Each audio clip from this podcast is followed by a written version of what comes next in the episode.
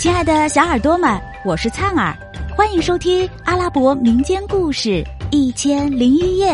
我们将进入一个奇妙梦幻的世界，用耳朵沉醉其中吧。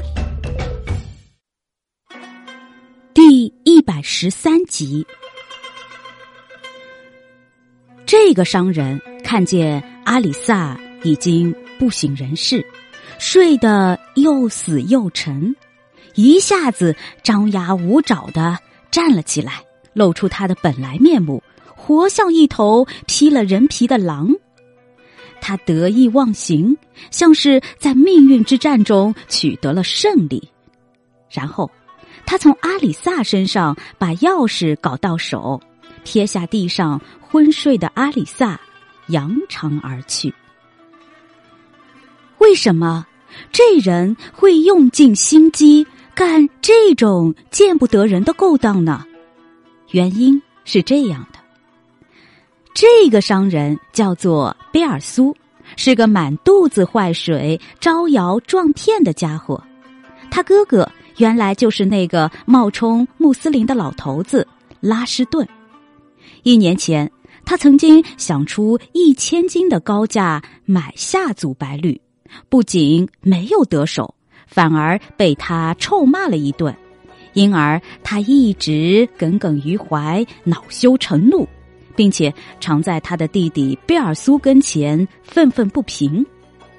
贝尔苏听到他哥哥的诉苦，很不服气，于是决心报复回来。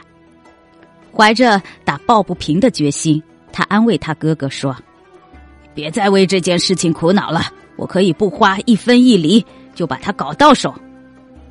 于是贝尔苏绞尽脑汁，借口要买门帘，先缠住了阿里萨，然后再下毒手麻醉他，偷得他身上的钥匙，飞快的赶回他哥哥拉什顿的家里，报告了这一经过。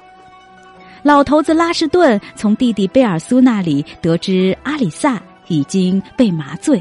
非常高兴，顿时眉飞色舞。他立即跨上了一匹骡子，带着一群奴仆随从，伙同他的弟弟贝尔苏，直奔阿里萨的家。他还随身带了一千金，准备在出现意外情况时用来贿赂官吏。于是，贝尔苏带着拉什顿及其仆从，马不停蹄的赶到阿里萨家门前。贝尔苏用钥匙打开房门进去，指使仆从们劫持了祖白绿，并以死相威胁，逼迫祖白绿归顺他们。就这样，祖白绿被他们绑架着拖出门外，他们照原样锁好了大门，掳着祖白绿，扔下钥匙就跑了。拉什顿带人抢回了祖白绿，为了报复。侮辱他，把他视为丫头奴婢，他恶狠狠的骂道：“你还认识去年在市中心一千金买你的老头吗？就是我呀！当时你不愿意就算了，还出口伤人，臭骂我一顿。没想到今天不花一块金币，我就把你弄到手了。”白绿伤心落泪，噙着眼泪，反唇相讥道：“你这阴险恶毒的老东西，劫匪，害得我们夫妻生离死别。你造的孽，总有一天会得到报应的。”拉什顿骂道：“你这个胆大妄为的泼妇，我让你知道我的厉害！我现在。”就让你尝尝苦刑的滋味。拉什顿决心非让祖白绿屈服不可。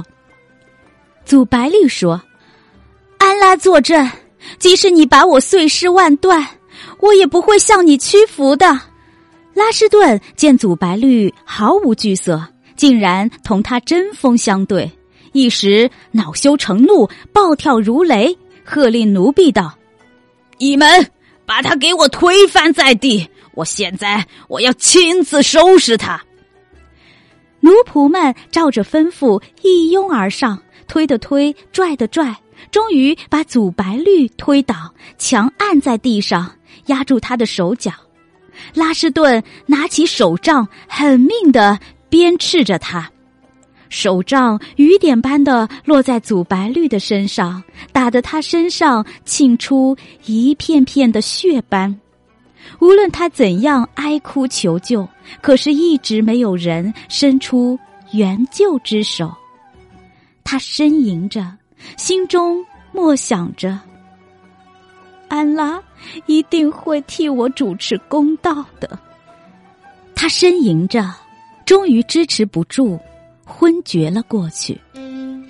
亲爱的小耳朵们，这集故事先讲到这儿啦，我们下集再见。